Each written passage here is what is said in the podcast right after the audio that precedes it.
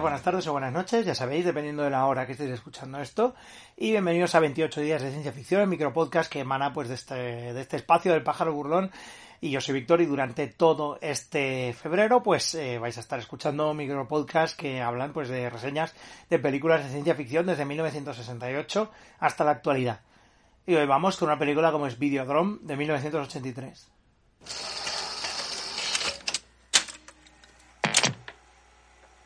Battle for the mind of North America will be fought in the video arena, the videodrome. The television screen is the retina of the mind's eye. Therefore, the television screen is part of the physical structure of the brain. Therefore, whatever appears on the television screen emerges as raw experience for those who watch it. Therefore, television is reality, and reality is less than television. Bueno, que, que hablar, ¿no? De que no se haya dicho ya un poco de, de todo el universo Videodrome, de obviamente pues todo el inicio. Ya no es el inicio, sino ya el de ponerle nombre, ¿no? El rollo este de la nueva carne que se popularizó obviamente a partir de, de Videodrome, pero que ya había estado anteriormente en trabajos de, de propio David Cronenberg, ¿no? Este rollo pues del terror corporal, ¿no? De, de añadirle, de hacer esa ciencia ficción eh, psicoterrorífica con teorías, con teorías extrañas, tanto de psicología como de tecnología futurista y hasta cierto punto, ¿no? Y, y ese, y esa ansia también un poco, pues tan a lo Ballard de, de, de introducir elementos, eh, de introducir elementos vanguardistas, eh, perturbadores en el futuro. Obviamente no, no, no en vano, pues Cronenberg haría una adaptación de Crash de, de Ballard, de la novela de Ballard. Obviamente, pues no, eh, se nota, se nota el rollo Ballard en esta peli y en muchas otras de Cronenberg, ¿no? Ese, ese introducir un algo eh, que eventualmente pues nos lleva a, a, nuevos horizontes tanto en nuestra vida personal como sexual como en la forma de nuestro cuerpo y de comportarnos con otras personas bastante terroríficas eh, y que eh, eh, digamos que incluso dan una visión de lo que puede ser un, un, un ter terrible y corrupto futuro de, de, la humanidad, ¿no?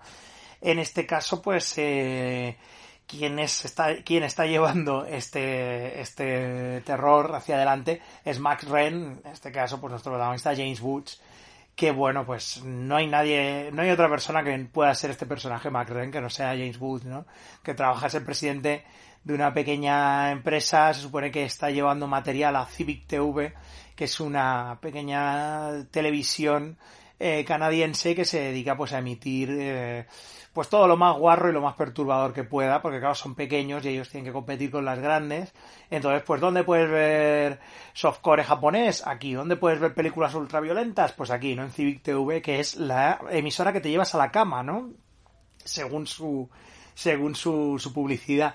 Entonces Max, que claro, como, como ya digo, es James Woods y obviamente tiene ese rollo como en que te camela y al mismo tiempo te puede camelar, pero al mismo tiempo tiene ese rollo tan, tan sleazy como de lagarto que tiene, que tiene James Woods, pues está claro que, que algo, algo malo hay ahí, ¿no? Hay algo chungo. Pues eh, Max eh, intercepta una, una señal, bueno, más, más que Max, es Harlan, el, el pirata con el que trabaja, que está todo el rato apuntando, apuntando, eh, su, apuntando sus parabólicas a diferentes sitios y des, eh, decodificando señales, pues encuentran una señal que por lo visto parece ser que viene de Malasia, y esa señal, pues, eh, lo único que está, lo único que vemos es una, una pared de como recubierta con barro y que según dice Harlan esto parece que está es barro húmedo y lo electrifican y a una mujer a la que pues unos torturadores le están dando de hostias y de hostias y de hostias sin no parar, ¿no? Y esto pues aparece parece ser que viene de una emisión llamada Videodrome y que pues eh, Max se, se obsesiona con Videodrome y con conseguir material de esa de esa emisión para, para pasarlo en Civic TV. Obviamente no es no es la no es una es una de sus obsesiones. La otra obsesión, obviamente, es Nicky Brand, eh, locutora de radio, interpretada por, por Debbie Harry, maravillosa como siempre. Y que, claro, obvio, ¿cómo no te vas a obsesionar, no? Con, con Debbie Harry, con, con esa, es, que es esa maravilla de, de ser, Entonces, pues aquí no es muy ser de luz, digamos que es más otro, otro rollo. Pero claro, en cuanto Max conoce a Nicky en una en un programa de televisión en, la que los en lo que los entrevistan, pues eh, nada, a los 10 minutos de película ya están en la cama eh, haciendo haciendo cosas, bueno, pues haciendo cosas que por, lo visto pues a Nicky le gustan, le gusta le gusta que la traten un poquito mal en la cama, pero claro, hay algunas cosas por las que Max ya dice, hostias, no sé si voy a pasar por ahí. Entonces empieza a ver pues que Nicky que realmente es una persona bastante chunga, ¿no? Quién sabe, ¿no? Si está Nicky, pues a lo mejor inspiraría a Prince a, hablar de aquella Nicky, ¿no? Que habló en Purple Rain, que también le gustaba, le gustaba el tema, el tema duro, ¿no? Pero bueno, esto ya son conjeturas mías. Como digo, pues eh, la vida de, Max eh, se, pues eh, se empieza a, descender en una espiral de obsesión, pues por eso, por, por encontrar Videodrome, por por eh, comercializar o al menos llevar ¿no? Esas, esa, el producto, esa señal, esas cosas a la, a la televisión. Y claro, mucha gente, obviamente, es lo típico que suele pasar en las pelis de Cronenberg, siempre hay empresas malvadas detrás, corporaciones extrañas, escondidas, en este caso en una simple óptica que podría parecer, pues eso, una óptica y ya está, pues no, detrás hay algo mucho más importante. Y entonces se choca con otro personaje como es Brian Oblivion, que es un científico que, bueno, pues por lo visto tiene una teoría muy interesante sobre todo el tema de lo que es la lo que refleja eh, de nuestra de nuestras mentes las pantallas de televisión y lo que se lo devolvemos no o sea es una toda esta teoría de que el vídeo la imagen se convierte en realidad la realidad deja de tener eh, importancia y claro Oblivion solo se comunica mediante mediante televisión hace soliloquios obviamente luego descubriremos por qué no es muy interesante todo esto y vemos las dos facciones estas que se están peleando, ¿no? Eh, la facción de, Oblivion y luego obviamente la y luego Videodrome, porque Videodrome es algo mucho más grande de lo que se podía imaginar Max que era. Y claro, pues eh, es una señal que lo que está haciendo es reprogramando su cerebro y que empieza a tener pues unas alucinaciones. Que claro, aquí obviamente pues están los magníficos, los magníficos efectos, eh, magníficos y loquísimos efectos especiales de la, de la película, que claro, o sea, son alucinantes. Este, esta, estas cosas que Rick Baker detrás, o sea, que menos, ¿no? Pues que el, festival de tripas, de orificios que te salen en el cuerpo por los que metes cosas que no deberías meter, objetos y cosas que no deberías meter, pero que lo haces porque algo te está combinando a hacerlo. Las los, los vídeos beta sexy respirando las televisiones eróticas, esos labios rojos de, Debbie, ¿no? En la tele, eh, Max siendo absorbido sexualmente, ¿no? Por la televisión.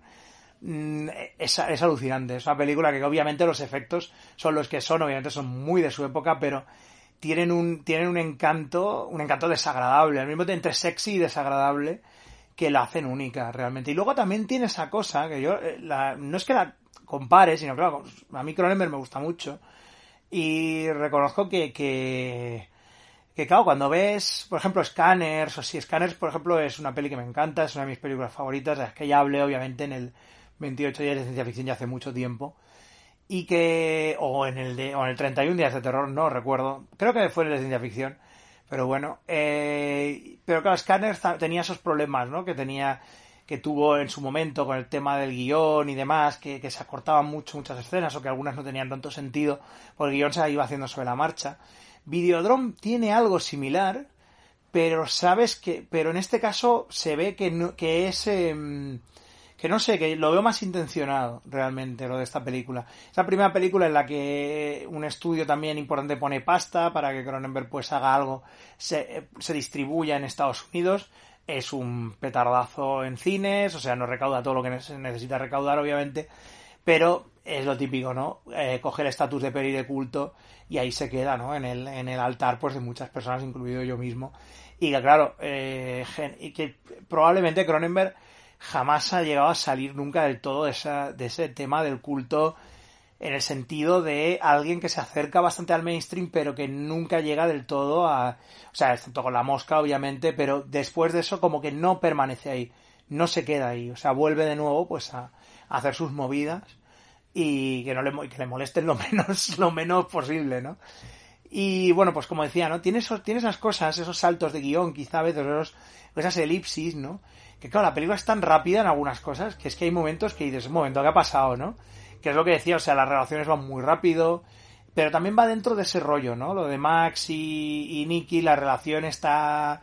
Eh, que empieza, pues obviamente porque se ponen cachondos el uno al otro, pero que luego la, enseguida escala es boy that escalated quickly, ¿no? Que se suele decir en los, memes, pues es un poco así, enseguida escala la cosa, pues con apagado de cigarros en, en la piel y más cosas, que claro, que Max es un poco como, hostia, seguro.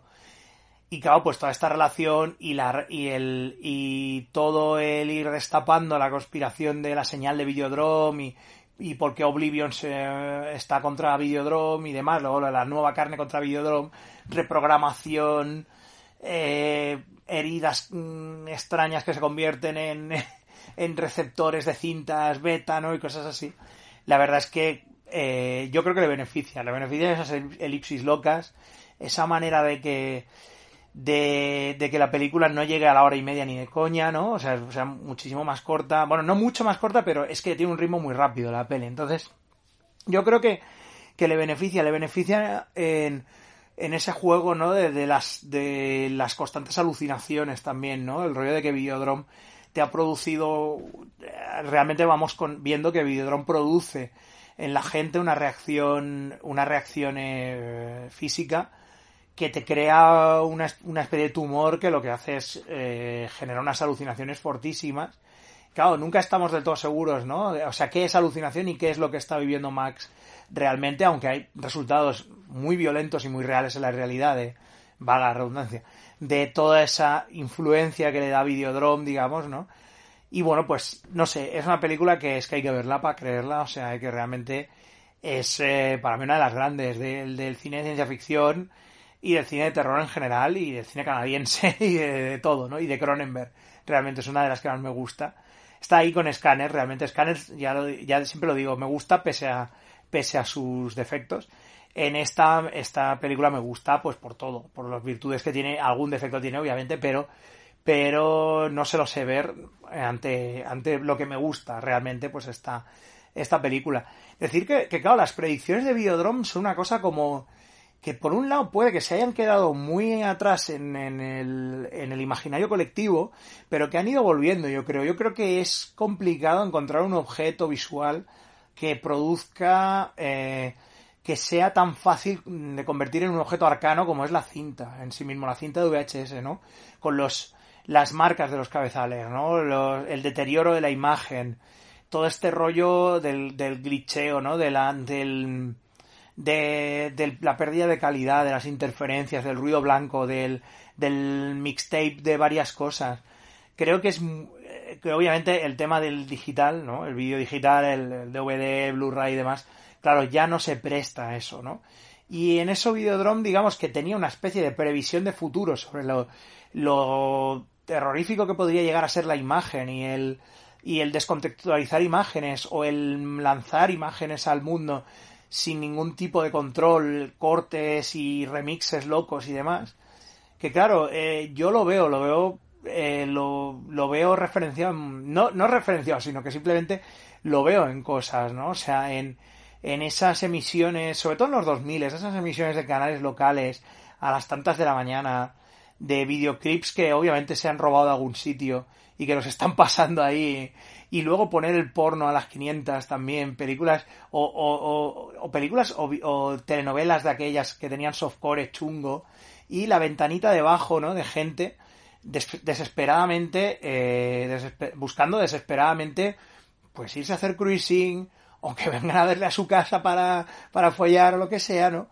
Eso para mí era un poco ya videodrome, o sea, ya era la experiencia videodrome hasta cierto punto cuando, cuando volvías por la noche hacías un poquito de zapping y te encontrabas con cosas terroríficas a mediados 2000. Obviamente los concursos de llama y gana, todo este rollo, también son un poco videodrome. Y no sé, incluso yo creo que ahora probablemente lo único que se parezca más a Videodrome, pero claro, es un Videodrome cookie.